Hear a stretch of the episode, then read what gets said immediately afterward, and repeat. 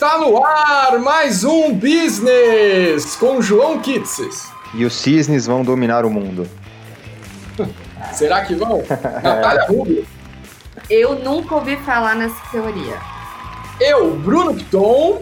E hoje, começando 2020 pra gente, meio tarde, mas a gente tá começando agora, temos convidados. Então, por favor, se apresentem. O nosso primeiro convidado é o Cesare.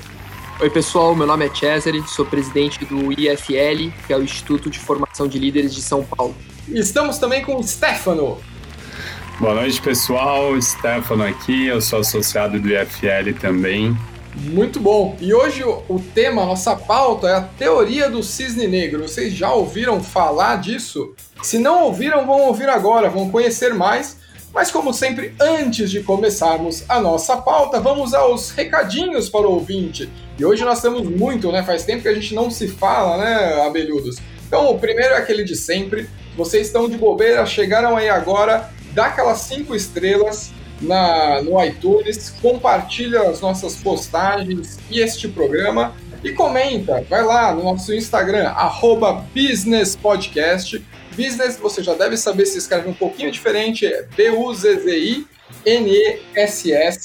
E se você veio aqui, parou, sei lá, caiu de paraquedas, alguém te indicou a primeira vez que você está ouvindo o nosso podcast ou um podcast, primeiramente seja bem-vindo. Uh, nós somos o Business, o podcast que fala o que você precisa saber para sair da colmeia com novas ideias e trazemos aqui insumos para vocês discutirem na mesa do bar, certo?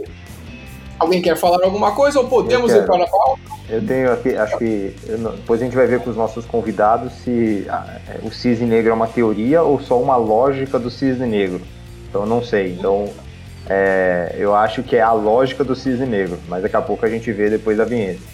Então, ah, e uma coisa importante, nós, por causa, por motivos óbvios de coronavírus, estamos gravando este episódio à distância. Então, provavelmente vocês vão notar alguma diferença no nosso áudio, é, mas não liga não, porque tá todo mundo aqui de casa, porque o importante é que isso passe logo, não é mesmo? Então vamos lá, agora sim, vamos para a nossa pauta finalmente. Editor, solta a vinheta, por favor.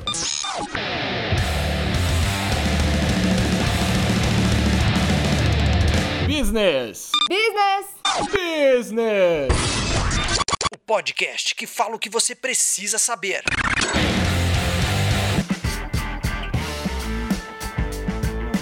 Muito bem, para começarmos a pauta, a gente apresentou nossos convidados, mas primeiro a gente precisa entender da onde eles vêm exatamente. Então, Cesare, por favor, o que é o IFL? O IFL, o nome Instituto de Formação de Líderes, é um instituto cujo objetivo é formar jovens com potencial de liderança ou que já estejam em posições de liderança com o, os nossos valores da liberdade. A gente entende como vida, liberdade, propriedade privada e império da lei.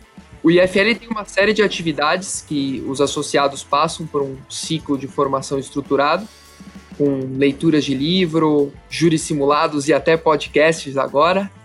É, a gente faz alguns projetos como o Fórum Liberdade e Democracia, como por exemplo, a gente está indo agora para a sétima edição. Ano passado a gente teve duas mil pessoas presenciais, esse ano a gente vai ter em agosto, dia 28 de agosto. É, e além disso, a gente faz outros projetos como Aula Livre, Avante e o livro anual que todo ano a gente escreve com artigos dos próprios associados. E quem quiser mais informações do FL pode buscar em algum lugar, César? Quem precisar e tiver interesse de conhecer o IFL pode nos primeiro nos seguir nas nossas mídias sociais, então é, IFLSP no Instagram, e uh, pode mandar um e-mail também para iflsp.iflsp.org. A gente também está no LinkedIn como IFLSP. É, eu, eu, posso falar só um, um, rápido relato. Eu já fui membro do IFL, deixei de ser por razões de é, uma distância muito grande do trabalho e os locais de encontro. Mas é um projeto muito legal. Você que se interessa pelo tema de tema liberdade, é, eu não sei se eu posso falar liberdade ou liberalismo, mas assim é um grupo de, de jovens é muito, muito qualificado, com discussões super profundas. Então vale a pena para quem quer é, aprender novos, novos conceitos e botar a cabeça para oxigenar. Isso aí, João, até fazendo um, um adendo aqui, o grupo tem pessoas de diversos setores, então pessoal da indústria, pessoal do mercado, pessoal é, de multinacionais, de diversas é, entidades, para a gente ter uma troca de informações aí de liderança e discutir temas de atualidade, liberdade, e vale a pena aí para todos atingir a todos os, os ouvintes.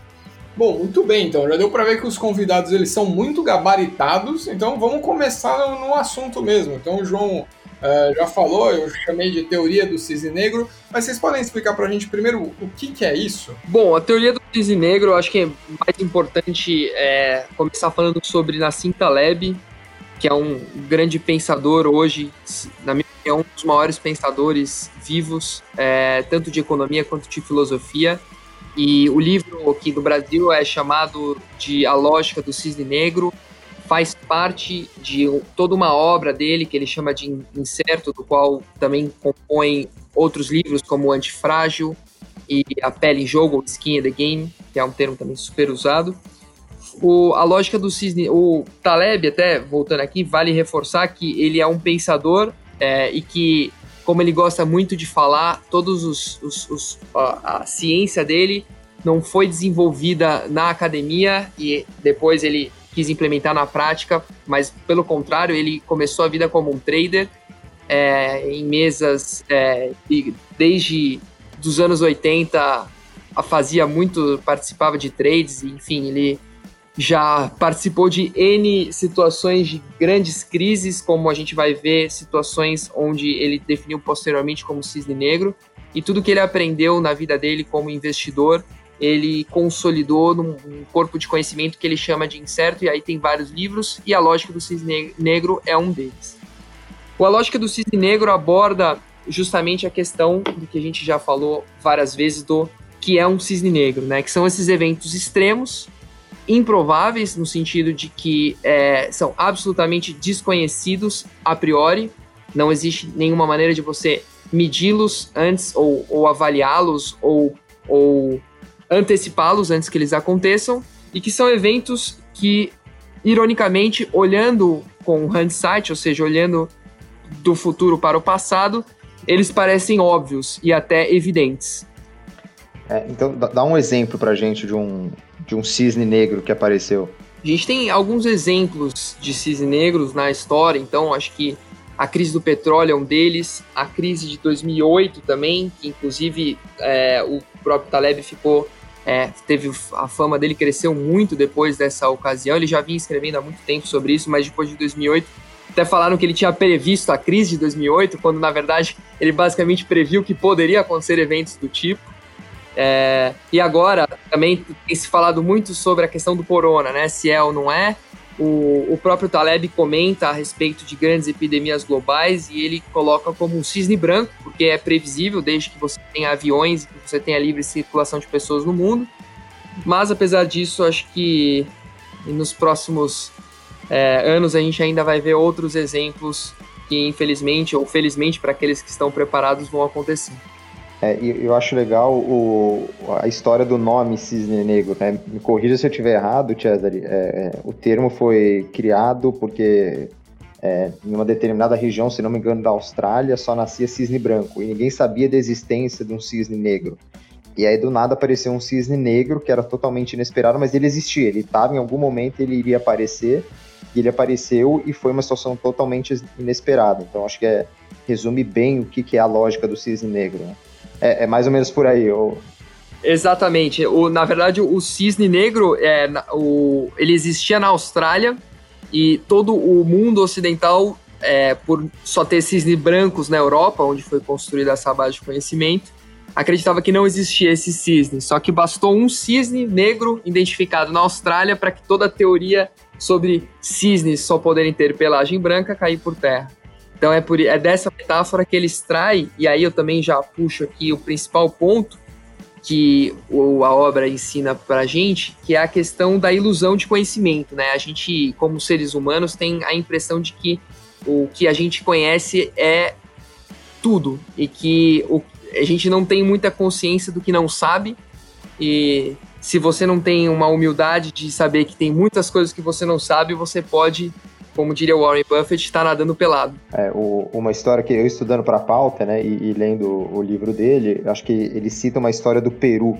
Acho uma história bem engraçada que relata bem a, o que é o cisne negro, que acho que tinha um peru que ficava todo, ele tinha um apreço pelos seres humanos, que os seres humanos sempre davam comida para ele, ele vivia super bem. Pô, os seres humanos me adoram, eu confio neles, eu gosto deles. E aí passou o primeiro ano, ele ficava comendo, os seres humanos tudo, dando tudo de melhor para ele, o segundo ano também.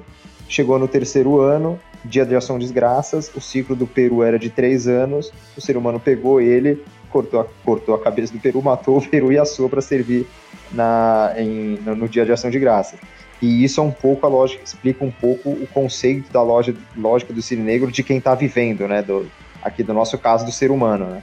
Com certeza, João. E, inclusive o Perus é como o, o Taleb nesse livro chama o que depois ele veio a chamar dos fragilistas, né? Que são as pessoas que têm a ilusão do conhecimento até o momento que chega o Natal e é servido como a ceia. É, e, e, e, aí, passando uma pergunta para você: é, o cisne negro é necessariamente um, é um conceito sempre negativo? Ou o cisne negro ele pode ser de alguma maneira positivo? Então, as inovações que a gente vê pelo mundo também podem ser consideradas em determinado momento um cisne negro? Isso é uma boa pergunta. Inclusive, a Taleb posiciona de uma maneira bem humana em dizer que ele não gosta também do cisne negro. Então, é, nenhum homem fica confortável na situação, mas ela é uma realidade, não tem como fugir dela, não tem como brigar com a realidade, principalmente a gente falando aí no mundo de negócios. Então, o que ele nos ensina, é, e tem aí uma série de, de métodos e outros métodos também que a gente pode aprender em como lidar com essas situações. Mais do que negar a existência dele, a gente tem que aprender a lidar nesse contexto. Entendi. E Bruno, você sabia, Bruno e Natália, que, pelo menos pela teoria do Taleb do que eu li, a raça humana só existe da maneira que é por ela ser um próprio cisne negro, né? Ela seria, no contexto histórico, desde as formações do, do, do mundo, o ser humano por si só pode ser considerado um cisne negro. Então, todos nós somos um pouco cisne negro aí. Não, eu fico ouvindo vocês, até lendo um pouco da pauta, sempre parece que são, assim, grandes momentos, né? Não é pouca coisa, né? Tem que ser uma coisa, assim, que muda muito a história. E é isso que eu também queria confirmar, se tem que ser realmente esses grandes eventos, ou se de repente já se popularizou mais e nesse mundo de startups e dá para aplicar ou tem que ser assim? Qual que é o critério para ser, sabe, um cisne? Eu tento falar cisne porque eu falo cisnei. Aí, né? Aí complica também. então não pode saber o que rima, né? Porque até agora eu não sei o que rima, rima com o cisne. É. Não, é muito difícil. Eu fico toda é o trava-língua aqui, então qualquer coisa o cisne tá, tá valendo também. Aí respondendo a sua pergunta, o, o Taleb comenta e é muito interessante que ele fala a história acontece em pulos. É, e é muito curioso de você pensar, realmente a história ela não é linear, né? Ela acontece, ela não acontece um dia 10% maior que o, um dia cumulativamente é 10% maior que o outro, mas ela não acontece é, num, num, tijolinho em cima do outro, né? Na verdade, ela acontece com grandes construções e também grandes destruições que geram uma, oportunidades. E aí acho que no mundo de startups você, por exemplo, olhando talvez o mercado de tecnologia que é o mais é, onde isso aparece mais forte, você tem a, todo o contexto de inovação disruptiva, é, que também é, muito, tem, muito, tem muitos paralelos aí com a questão do cisne, é, e propriamente dita a vida do, da startup, né? Porque se você olha é, no, na média, né, a probabilidade de uma startup dar certo é nula, né? O empreendedor ele é um herói, porque se ele for olhar a estatística para empreender, ele provavelmente não empreenderia, mas ele tem algo tão forte dentro da natureza dele que impede ele de acreditar que ele é o, a média, né? Ele, ele tá sempre no 0,01% que pode ter um grande sucesso como os grandes exemplos que a gente tem hoje em dia e que sempre vai existir enquanto houver capitalismo. Jézer, bom ponto, até complementando, né? Eu acompanho bastante esse mercado de tecnologia com a fintech que a gente tem. E realmente as estatísticas de uma startup dar certa é uma em 20 startups. Assim, nesse mercado de venture capital que investe em empresas, realmente é, é, um, é um cisne negro ali em diversos. Então, realmente faz sentido. Ó, dois comentários, rapidinho. O, o Stefano também tem o mesmo problema da Natália, acho que ele fala Cisney. Tô brincando. e, e, a pergunta que, e a pergunta que não quer calar é: a sua é, é uma das 20 que deu certo ou a sua é uma das 20 que não deu certo? Não, gente, nós ainda estamos na, na briga, né? Ainda tem chão pela frente. Estamos para virar um negro. Boa, eu tava boa. pensando também, é, gente, isso aí deve ser uma maluquice pro, por exemplo, para as áreas de risco, né? Dentro, trazendo um pouco para a realidade do mundo. Porque, se, por exemplo, eu trabalho numa empresa que tem uma área de riscos é, bem estruturada, mas assim, esquece, né? E outro ponto também que eu, que eu fico pensando é, nessa parte, quando a gente fala, por exemplo, da, das startups e tudo mais, tem um, tem um ponto que eu acho o seguinte, né? Tal, talvez sempre a gente espera que elas tragam novos temas, novos assuntos. Mas assim, eu honestamente nunca ouvi ninguém falar disso. Então, existe algum segmento, ou vocês também que trabalham vocês já ouviram falar desse conceito dentro da empresa de vocês? Ou vocês, depois que leram o livro, ou que debateram até no, no Instituto, começaram a, a levar essas teorias? Eu queria entender um pouquinho, assim, da, no, da vida como ela é, sabe? Isso é uma boa pergunta. Acho que não como teoria do cisne negro, né? Que acho que nas empresas a gente é, acaba não tendo muito espaço para teorias, né? Por questão de tempo e até para ser mais efetivo. Mas acho que em desenvolvimento de produto, você, principalmente tecnologia, você tem muito essa questão do que você não sabe, né? E aí você tem toda uma base aí de metodologia desenvolvida em como você ampliar o escopo do que você, como gerente de produto, conhece para saber o que precisa, precisa ou não ser desenvolvido. Então, acho que tem um paralelo. Tudo que envolve alto risco é, e um mundo desconhecido e tudo que envolve também um certo empirismo, ou seja, você ter tentativa e erro, você consegue ter algum aprendizado que vem da, da teoria do Taleb. É, eu, eu acho interessante também, se a gente colocar, que, bom, a princípio a gente já meio que estabeleceu que o cisne negro ele não é previsível. Se ele fosse previsível, ele não seria um cisne negro, né? Uh, e eventualmente a gente pode ter uns problemas de mercado por falta ou por conta justamente dessa imprevisibilidade. Ó, consegui falar, tava até com medo de falar essa palavra, mas saiu. É...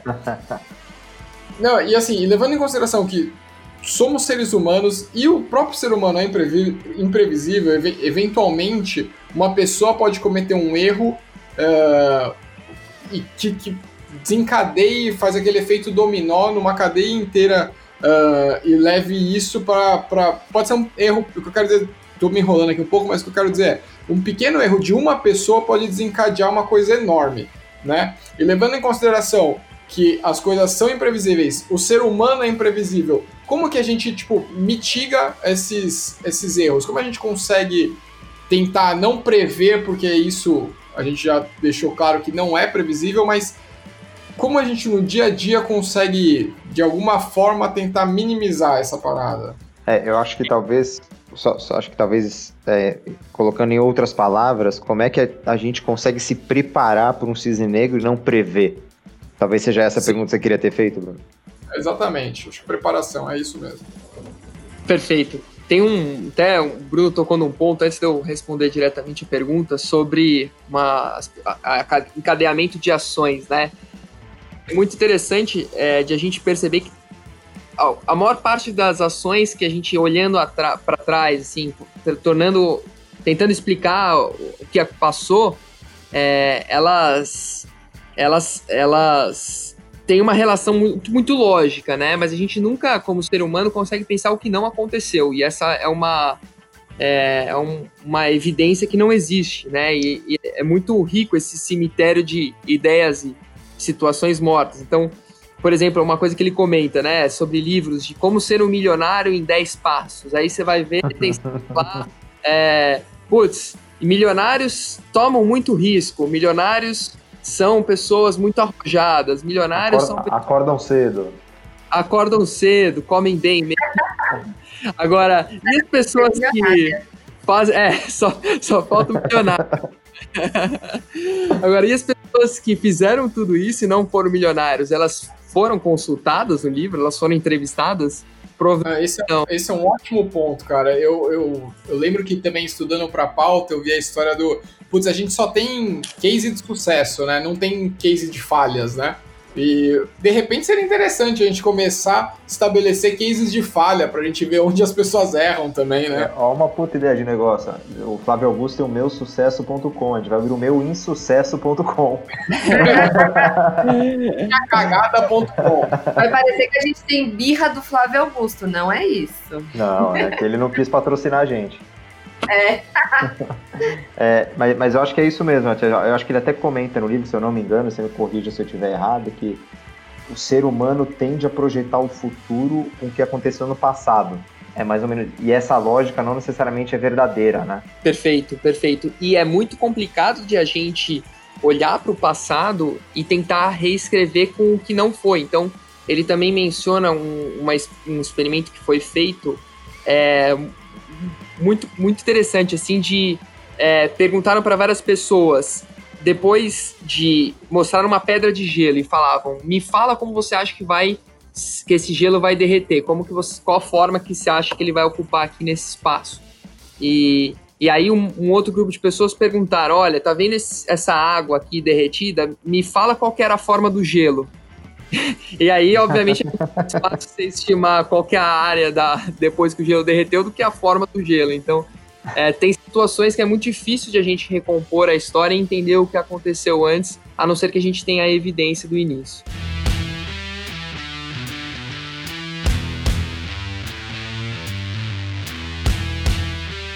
Bom, acho que a gente estabeleceu bem o conceito, espero que tenha ficado claro para todos o que, que é o cisne negro, né? Então agora a gente vai falar um pouco do dia a dia do mundo real, né? Estamos passando todos de quarentena, como falei lá no começo do, do, do programa, e aí vem a pergunta na cabeça, né? O coronavírus é um cisne negro? Alguém se atreve a responder? Se é ou não é, eu já respondo, mas que gerou uma polêmica, isso gerou, porque veio muita gente na hora falando, pessoal, a gente estava falando, era um cisne negro, o cisne negro vinha, e o próprio ele já tinha falado que não eram. Aliás, ele menciona no livro é, a situação de uma grande epidemia. Obviamente, ele não conseguiria antecipar essa ou quando ou qual que seria, né? Mas ele já comentava que uma grande epidemia global, inclusive até uma referência que o, vocês comentaram recentemente sobre aquela palestra TED de 2015 do Bill Gates, é, que já era previsível que existiria um, uma, grande, uma grande epidemia que seria é, sim, ao menos tão difundida como a que a gente está vendo hoje, porque a gente não não tá não estava preparado para ela e, e à medida que a gente não está preparado, ele tem um impacto gigantesco que não é só na saúde das pessoas, que é super importante, mas claro que também na economia e nos negócios. E aí me corrija se eu estiver errado, mas assim, se as pessoas já meio que sabiam que poderia ter uma epidemia, é, e chamaram isso de cisne negro, elas não entenderam o conceito muito bem, porque a gente falou várias vezes que o cisne negro é algo que você não prevê. Uh, e se não exatamente o coronavírus em si foi, foi previsto, mas numa pandemia aí estava meio que era esperado, né? É um bom ponto até, Bruno, porque se você não prevê, né, e quando o Bill Gates comentou que o mundo não estava preparado, né, as, as empresas não tinham protocolo de contingência e não tinham os, os próprios governos, não tinham planos né, para conseguir atender uma alta demanda de saúde, pois acho que estava claro aí que, que não tinha esse essa que não estávamos preparados. Então será, então tinha uma ciência que podia acontecer, né? Não era imprevisto, mas não estava preparado. Então, realmente, eu, eu, fico em dúvida aqui se é ou não é. Tô achando que não. É, eu acho que as consequências são muito parecidas com a de um cisne negro, mas ele, por si, por é, teoria, ele não seria. Acho que é mais uma cagada mesmo e uma falta de articulação mundial para resolver um problema. Para quem não viu o, esse documentário, tem um documentário do Bill Gates e o TED que ele, que ele menciona isso.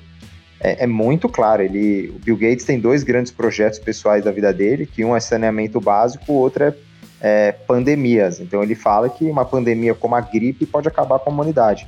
Não que seja o caso do coronavírus, óbvio, mas é, isso está diagnosticado. Eu estava ouvindo alguns uh, conteúdos sobre coronavírus e os estudos da SARS, quando a SARS terminou, era o mundo precisa se preparar porque outros virão, né? E o mundo não se preparou. Inclusive, essa pandemia era tão, tão, é, tão, assim, no meio acadêmico e científico, as pessoas já estavam tão cientes que ia acontecer cedo ou tarde, que não sei se vocês já viram aquele, aquele, aquela série da Netflix chamada Explicando. Eu fui ver fazer um tempo que eu não assistia.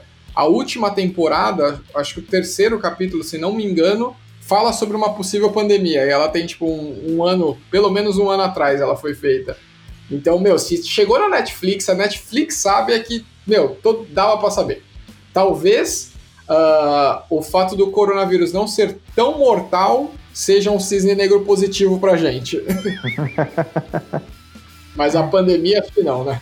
Claro, e até, assim, como forma de reação, é, a gente não construiu sistemas, e aí toma aí alguma referência de outra obra do Taleb, que é o Antifrágil, a gente construiu é, um, uma série de estruturas que não estavam preparadas para receber isso. Então, estruturas centralizadas, estruturas extremamente é, robustas no sentido de ser é, fortes, mas facilmente é, quebradas. Então, é, acho que não é só uma questão de saúde ou mesmo de preparação das empresas, mas que modelo de sociedade que a gente entende que é o ideal. É, e, e, já deixo aqui o convite pro, pro Cesar, pro Stefano pro, e pro Bruno também para a gente gravar um só sobre antifrágil, que é outro tema super interessante do Taleb. Né? Cisney ou não, eu só sei que miou minha viagem para Alemanha e para Itália.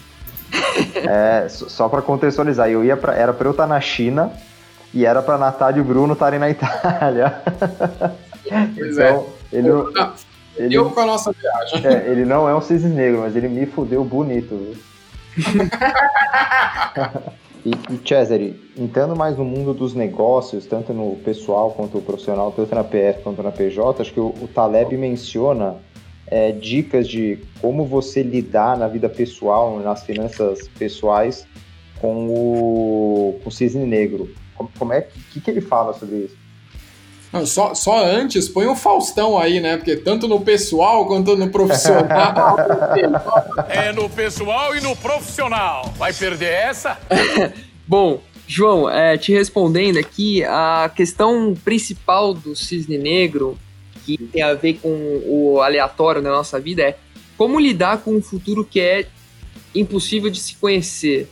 Né? E, e aí é, é um pouco como você andando vendado é, e tentar encontrar um caminho, ninguém vai sair correndo sabendo que está com os olhos vendados, né? Como que você vai? Você vai tateando, né? Você primeiro dá uns passos, vê onde que você está indo, vê se você bateu em algum muro, se não bateu, continua até a hora que você consegue encontrar o seu caminho. Então, é, em, em linhas gerais é isso. E aí, em termos de investimento, em termos de investimento, a questão da estratégia Barbell, que é, ele também se inspira em outros autores para trazer é, essa teoria. Ela é muito simples. Ao invés de você buscar a tal da diversificação do portfólio para ter retornos é, de acordo com uma média de mercado, enfim, que seria a teoria oposta a essa, você tem que, ao mesmo tempo que se protege contra grandes eventos, então você mantém grande parte do seu dinheiro em, em ativos de baixíssimo risco, então ativos de tesouro ou mesmo dinheiro, é, 80% nisso, 80%, 90% nisso, e o restante você investe no, em ativos que vai te dar o máximo de opcionalidade possível. Então, opções de ação, venture capital, para alguns, Bitcoin. Não que Bitcoin tenha sido muito bom nesse momento, mas você tem ele para compensar, e aí não é um portfólio diversificado, é um portfólio contrabalanceado. E Barbell, porque Barbell é como se fosse um imagina um peso da academia que você tem aí uma, uma, uma barra reta e os extremos bem ocupados. Então, é um pouco essa metáfora para investimentos. Eu imagino uma foto do, do Taleb agora de braço cruzado falando: Eu avisei para todo mundo que estava super alavancado no mercado de ações, né? Por favor, era só me seguir. E aliás, é, a alavancagem é, é, é, é, justamente o oposto, né? Porque na alavancagem você fica vulnerável a grandes eventos como esses. E aí você tem N exemplos de que quando você está alavancado, você está exposto negativamente a, ao, ao, potencial cisne negro, né? É, legal. E, e indo para a lógica um pouco mais empreendedora e mundo dos negócios, né? O é, que, que ele fala um pouco sobre é, como se preparar para isso? É, tem, tem fórmula para se preparar para um cisne negro? Não? O é, que, que, que, vocês podem comentar com a gente? Até o Stefano, a vida dele como empreendedor, o que, que, que você vê no mundo, no mundo empreendedor? Ó, João, acho que realmente é, não é esperado, mas até pegando o gap do que a gente comentou das startups, né, das empresas de tecnologia, acabam por, por natureza sempre tendo um plano A, B e C, né, principalmente nesse mercado aí que a gente sabe que são poucas que, que vão para frente. Agora, realmente eu vejo essa como a maior mitigante aí, as empresas terem o, sempre o seu best case, seu base case, seu worst case, né? Palavra, seu, seu cenário de sucesso, cenário base e o cenário pior. E nesse cenário pior, sempre modelar é, uma adaptação, né, que é o que agora as empresas brasileiras precisam fazer rápido. Não são todas, né? O brasileiro empreendedor ele não tem muito essa cabeça de sempre pensar em três cenários, né? Agora tá esse desafio. As empresas, eu diria que mais startups, empresas de tecnologia que já sabem que é que não é fácil, né, navegar. Não que as outras não saibam, mas que tem um, um desafio às vezes para disruptar e quebram muitas, é, preparam-se com esse plano C, né? Esse plano de estar tá tudo errado. E nesse plano modelar aí ações de redução de custo, ações de, de uma captação, ações de adaptar né, o, o, seu produto, né? Como é que vamos pegar até o gap aí das empresas que né, restaurantes que não tinham delivery, o produto dele não, não tinha delivery. Como é que ele fez? Ele teve que rapidamente se adaptar, né? Criar aí uma cozinha adaptar, ver se tinha alguma logística essa para atender uma demanda e mudar um pouco o produto, além de demitir, se for o caso, né, evitar muitas vezes, mas se chegar num extremo não tem muita saída, né, ou a, numa crise a, a, chance de você aumentar a sua receita, ainda mais na, nessa crise que a gente está no meio aqui, corona, que não tem demanda, você não tem outra maneira a não ser reduzir seus gastos, né? Como se você olhasse um delta, aí seu delta tem que ser positivo. Seu delta é a diferença da sua receita e dos seus gastos. Se a receita não tem, não vem, você vai ter que reduzir seus gastos o, o máximo, né? E o Stefano falou um item do restaurante, eu tava vendo uma coisa interessante, né? Porque o restaurante ele ganha no refrigerante e na sobremesa que são coisas que dificilmente a galera pede no delivery. Então, Muito assim. Ótimo ponto. Não é? Então eu, eu fiquei pensando assim, que por mais às vezes também se você, claro, você se reinventa, tem coisas que você vai ter que mudar o comportamento do ser humano, e aí é, leva tempo, né? Então é bem administrar mesmo. É, nesse ponto acho que até entra um pouco, né, Tia, você comentar sobre é, linka muito o cisne negro nesse momento de crise com esse segundo tema do, do Taleb do antifrágil, né? Porque uma vez tendo essa pancada num cisne negro relacionado a uma crise, tem essa questão das empresas serem frágeis ou antifrágeis, né? Para passar por isso. O que você acha? Com certeza. Inclusive o setor de restaurante é, infelizmente, um, um dos setores, é, uma das empresas um dos negócios mais frágeis, né, no sentido talebiano mesmo, porque é um dos mais sujeitos a, a qualquer variabilidade, né? Ele, ele sofre muito com quando você tem uma grande variabilidade, né? E, e aí o que é interessante de comentar, apesar do, do, do empreendedor estar numa posição frágil, o setor é muito antifrágil, né? Aqui já explorando alguns conceitos que a gente não comentou, mas porque restaurante é um negócio que sempre vai ter, né? A gente sempre vai ter que comer uma comida e eu acho que é, a não ser que a gente pense em robôs servindo ou drones entregando, é, a comida sempre vai existir. E algum, de alguma forma esse é um, é um, é um negócio, é uma demanda a ser cumprida. É, sabe quando você percebe quando a pessoa ficou importante? Quando você tem, quando você cria o termo talebiano. É, isso significa que o cara virou importante. Eu nunca ouvi ninguém me chamar assim, não. Segundo o que o João falou, a teoria joãoniana, então o cara, o cara virou importante. É, e o, mas brincadeiras à parte, o Taleb fala um ponto que é muito, é, ele é muito polêmico, porque hoje todas as empresas que a gente, é, que, que, eu, que eu tenho contato, a empresa que eu trabalho, o grupo que eu trabalho, é sempre assim, planejamento, planejamento, estratégia, planejamento, planejamento, planejamento. O que, que a gente vai ser daqui cinco anos, a gente vai morrer, se a gente não se reinventar, como é que vai ser daqui 10, 15 anos, e o Taleb fala um pouco o contrário, né, pelo menos do, do que eu estudei, me corrija se estiver errado cara, não adianta se planejar tanto assim, não. É, é, é muito mais é, viver o curto prazo, inovação, se reinventar, mas não adianta você fazer esse plano tanto para o futuro, porque é, você está você tá de novo pegando o passado e jogando para o futuro. É isso mesmo, não? Claro, na verdade ele, ele tem uma, uma, uma origem é, filosófica do, do empirismo, né? Do, do que funciona. Então, aquilo que é bom é aquilo que funciona. E às vezes a gente vê muitas empresas com planos de cinco anos que logo no primeiro mês você já sabe que não vai funcionar e não tem um espaço para ajuste, não tem espaço para adaptação. Enquanto que um plano é, que, se que, que previne situações como essas é um plano que, por mais que você tenha um objetivo lá na frente, que a organização esteja alinhada em torno desse objetivo, você dê algum espaço para adaptabilidade. E você inclua adaptabilidade no plano também, que é algo que muitas empresas hoje têm feito. Mas e aí, Stefano, é útil fazer plano para longo prazo ou não? Você que está aí in the game, o mundo empreendedor. É, agora realmente é um bom ponto, né? Porque se o Taleb é, comenta que o passado não deve ser base para prever o futuro, é, realmente é difícil você é, montar um planejamento que você não tem as variáveis, né? Até me pergunto, César, como é que ele comenta então nessa saída sobre isso? Sobre saídas? Não, porque se você não tem é, como utilizar, ele comenta que você não pode usar o passado, né, para você prever o futuro, correto? Perfeito, perfeito. Hum, então, assim, realmente é um, uma. Oi? Entendi é sua pergunta. É uma crítica realmente no mercado, porque a maioria das empresas elas é, projetam, né, fazem planos baseado no passado, né?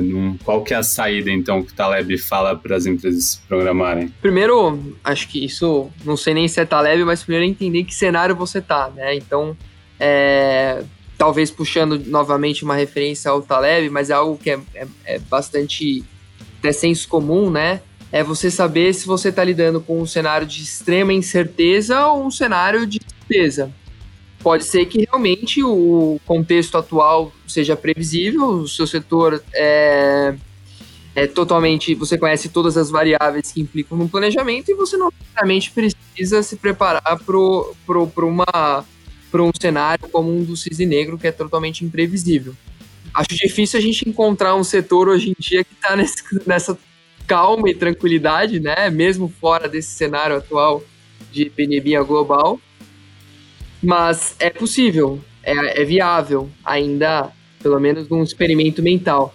Agora, para todos os outros que têm que lutar todos os dias para encontrar, é, para inovar, o, os modelos que funcionam são os modelos que exploram a possibilidade de encontrar cisne negros positivos, digamos, ou seja, eventos extremamente improváveis, eventos que é, são extremos, mas que vão te beneficiar.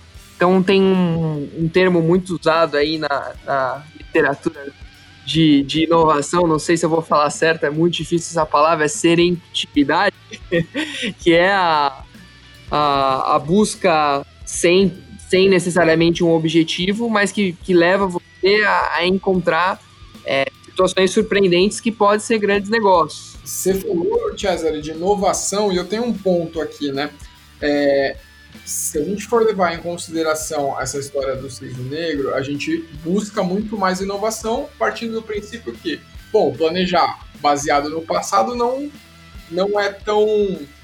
Não, não me dá certezas, né? Então vamos para inovar. Só que ao mesmo tempo, a gente é, vive dizendo por aí que quem conhece o passado não comete erros, os mesmos erros no futuro e tudo mais.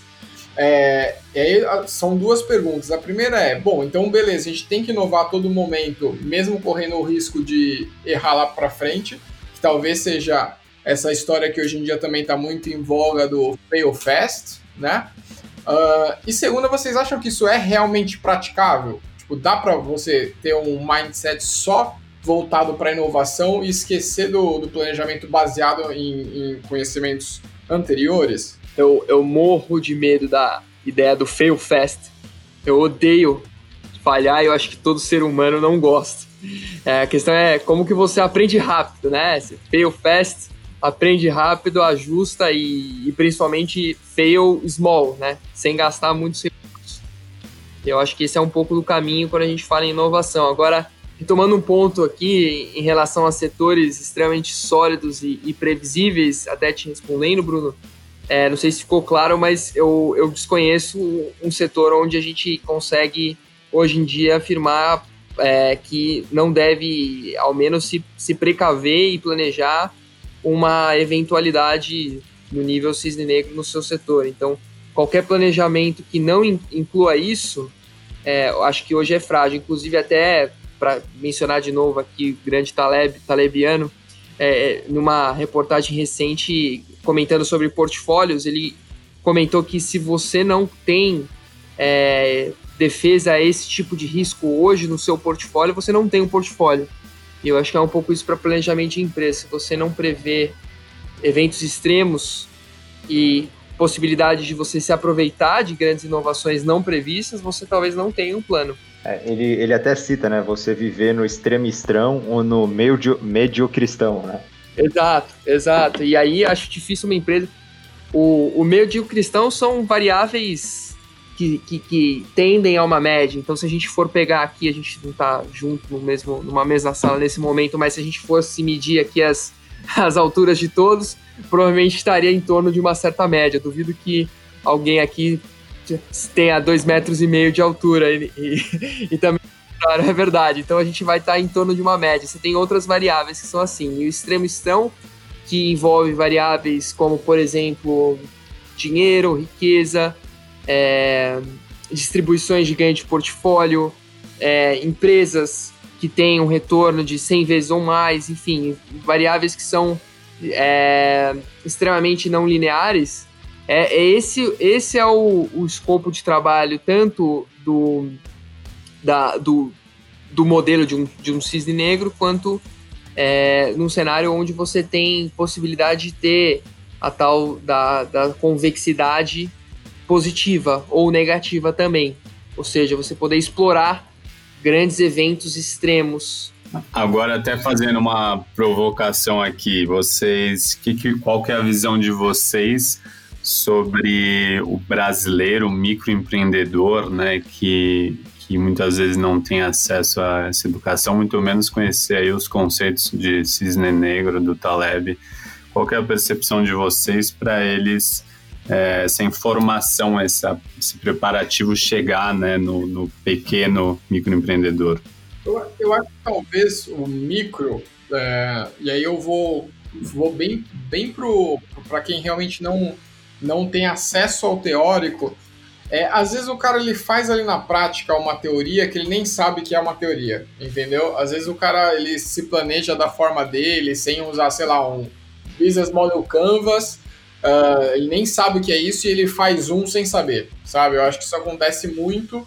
É, obviamente que é na gambiarra, é no, no, jeitinho, bem, bem jeitinho brasileiro mesmo. Uh, mas acho que é isso, é super na vivência. A diferença é que a probabilidade desse cara quebrar a cara e bater cabeça mais vezes é maior, porque ele é na tentativa e erro, né? Ele vai tentar, vai errar, vai tentar, vai acertar e vai seguindo. E eu acho que às vezes não, assim, não precisa nem no, no, no pequeno.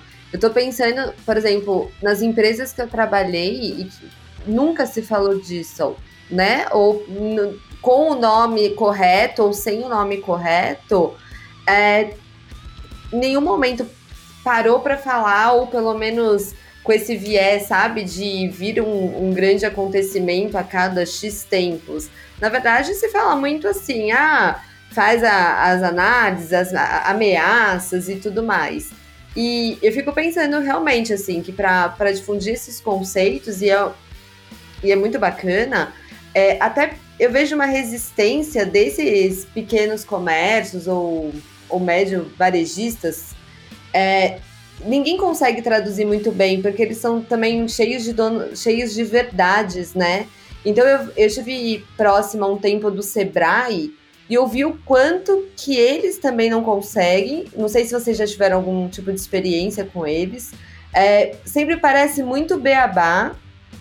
E mesmo assim eles não conseguem estar próximos desses caras. E seria, vai, um, um oficial que poderia levar essas informações, trazer mais conhecimento para esse público. E não sei se é uma resistência ou se ainda não acharam até a metodologia certa para falar com esses caras. Mas eu acho que é, é, é bem difícil, assim. Então, eu acho que justamente essa, essa, essa cabeça de startup, vamos dizer assim, esse, esse modelo, que, essa onda que a gente vê há alguns anos acontecendo, é isso. As grandes empresas, empresas que hoje estão estabelecidas, que são aqueles, uh, aqueles mercados, principalmente os mercados mais antigos, eles trabalham baseado na, na, nessa lei de, pô, vamos ver o que deu certo e vamos continuar fazendo. Até que vem uma startup aí com uma mente mais aberta, buscando inovação, e mesmo sem saber de cisne negro ou, ou nada do tipo, é, tenta buscar uma coisa diferente, né? Uh, e ainda mais, vou além. Uh, a gente teve, antes de, de Corona, não sei se vocês lembram, a gente teve há bem pouco tempo uma iminente terceira guerra mundial, né? Com uma discussão entre Trump e o maluco lá da, da China, que eu nunca consigo falar o nome dele. É, e tudo bem, não aconteceu nada, mas poderia ter acontecido. E eu não vi ninguém se preparando. Todo mundo falando, putz, pode ter essa guerra, pode não ter a guerra, mas ninguém fez nada, né? Uh, e aí poderia ter tido, e aí, qual, o, que, o que, que se faz? E para mim, voltando um pouquinho no assunto do coronavírus, é a mesma coisa. As pessoas, todo mundo sabia que uma pandemia estava para eclodir e ninguém fez nada, né?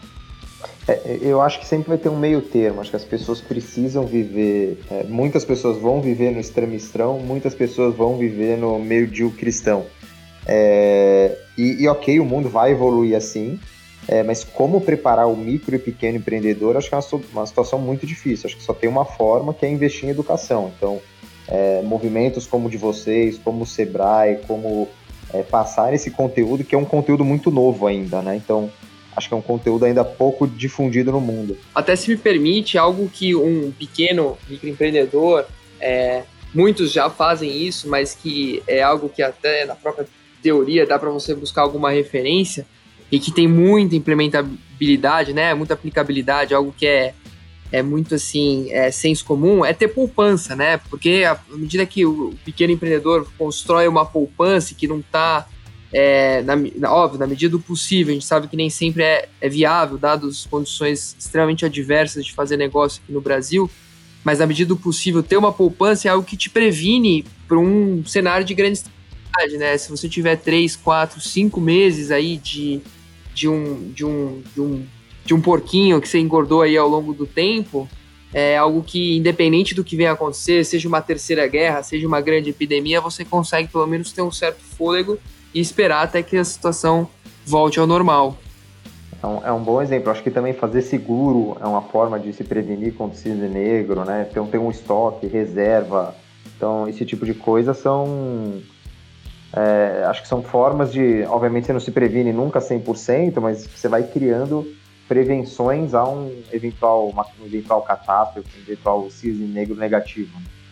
Claro, e com o contrário também é verdade, né? O, o, crédito ele é muito positivo para você expandir negócio, mas ele também te coloca numa situação de cada vez mais risco, né? Então você é sempre muito cauteloso é, quando for a isso. Aí o Stefano pode, é, se ele tivesse meu lado aqui, talvez me desse um, vai me dar uma porrada, mas acho que é uma situação que, obviamente, todos precisam, faz parte dos negócios, não tenho nada contra, não é esse meu ponto. Meu ponto é que, na medida que o empreendedor, pequeno empreendedor, conseguir poupar e ser cauteloso e sim tomar empréstimo, mas sempre considerando a possibilidade de ficar sem nenhum faturamento durante X tempo, aí ele consegue se prevenir com o cisne negro e aí ele está preparado para qualquer situação que venha no seu caminho. É, um bom ponto, bom ponto. As empresas, elas, falando então dessa prevenção, elas têm que sim ter esses planos, né, para se ocorrer um cisne negro, de é, ter aí um caixa, né? A gente fala muito índices de queima de caixa, você não pode ter uma previsão aí de durar só seis meses, né? Isso não falando de startup só, não. A gente comentou de startup, mas a indústria, a indústria em si, né? Você tem aí pequenos industriais que que estamos escutando bastante de empresas se passar 30 dias não vai aguentar, mas espera lá, essas empresas não podem sempre ter uma previsão, né, um, saldo de caixa só de um mês de operação, né? Acho que aí no mínimo seis meses, quatro meses, dependendo do setor. Mas é um bom ponto. Além das linhas de crédito, sim, as linhas de crédito elas são umas opções de você né, ter alternativas para você, quando tem um bom modelo de negócio, seu, você sabe que é algo passageiro, né? Tudo bem, tem um desafio aí maior, né? De saber quanto tempo vai levar, pegando o exemplo do corona que a gente está no meio. Mas é importante, é importante ter esses planos de crédito, de acesso a crédito, é, alguma outra opção que exista, assim como as medidas que o governo tem feito, né? De ah, algum é, rolagem tributária, né? Você não, não ter esse gasto, mas isso acaba vindo agora no meio da crise, né? Como prevenção para, vamos supor, acabou o corona e daqui seis meses vai acontecer outra crise, né? Que a gente não sabe, não é previsto, pode ser outro cisne, tem que ter aí é, índices de guarda de caixa, é, acesso a linhas de crédito, planos de corte, entre outras opções.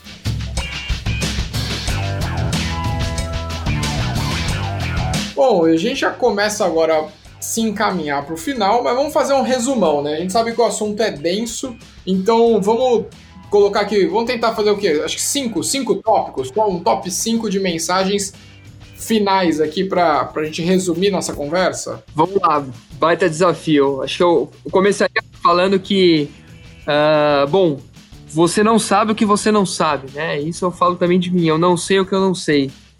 Ah, sim, esse é muito bom.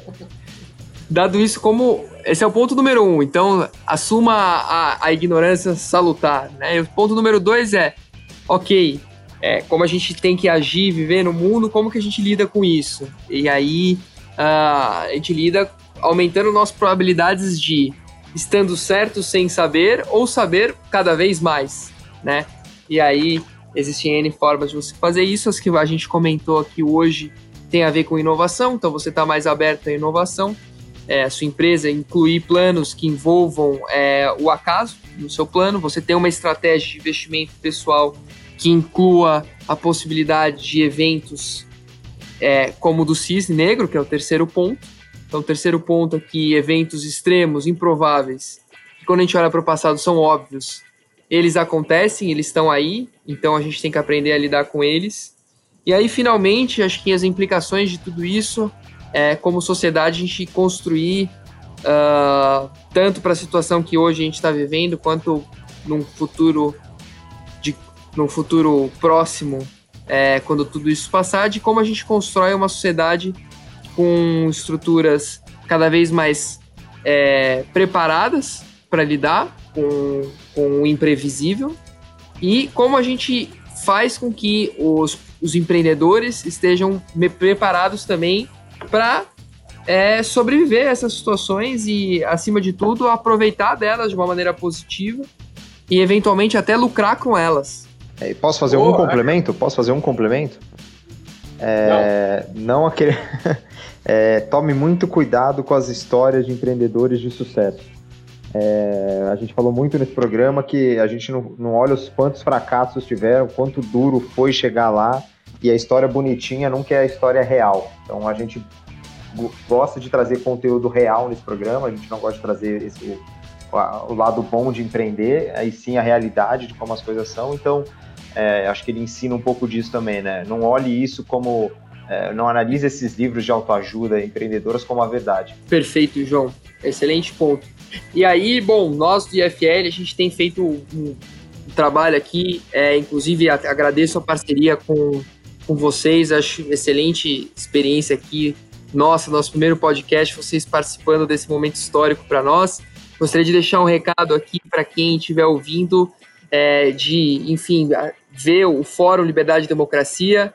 2020 vai ser em 28 de agosto. Entrar no site lá, fórumsp.org e acompanhar e estar tá com a gente. A gente sempre tem produzido esse e outros conteúdos e eu espero em um futuro próximo a gente fazer aqui a sequência desse podcast. Complementando também, o IFL todo ano lança é, livro, um livro é, sobre um pequeno passo para a liberdade. E nesse livro a gente coloca aí artigos e discussões é, dos diversos setores, cada livro, cada ano com um tema e, e também acessível aí em todas as livrarias. Muito bom, já ia mesmo encerrar, encaminhar para o final e deixar um espaço para vocês falarem, mas acho que ficou tudo bem claro. É, antes de acabar, eu queria deixar um recado também para os nossos abelhudos. Como eu falei, faz tempo que a gente não gravava, estamos voltando aqui depois de umas férias bem grandes uh, e um pouquinho forçadas também por conta de corona, chuvas de São Paulo e tudo mais.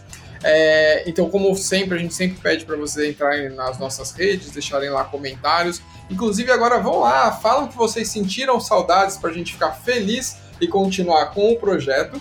É, e um recado importante é que vocês já conhecem o nosso quadro Melzinho na Chupeta. É, a gente vai mudar ele de formato. A gente não vai fazer mais no podcast. A gente quer que vocês vão para o nosso Instagram, já falei, mas vou repetir, o Business Podcast, B-U-Z-Z-I-N-E-S-S.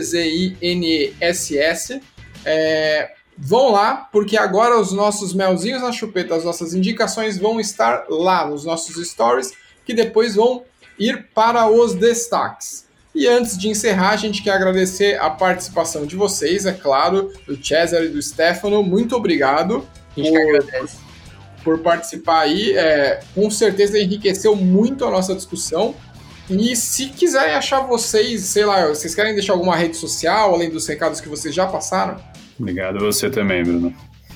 Bruno, muito obrigado. Reforçando aqui o, o fórum e também as redes de FLSP, Instagram, LinkedIn.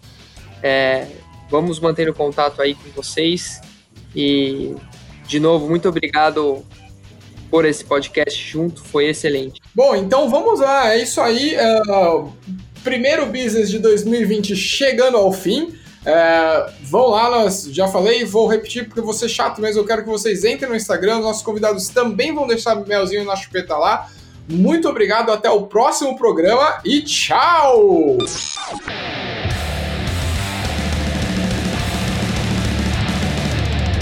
Business! Business! Business! O podcast que fala o que você precisa saber.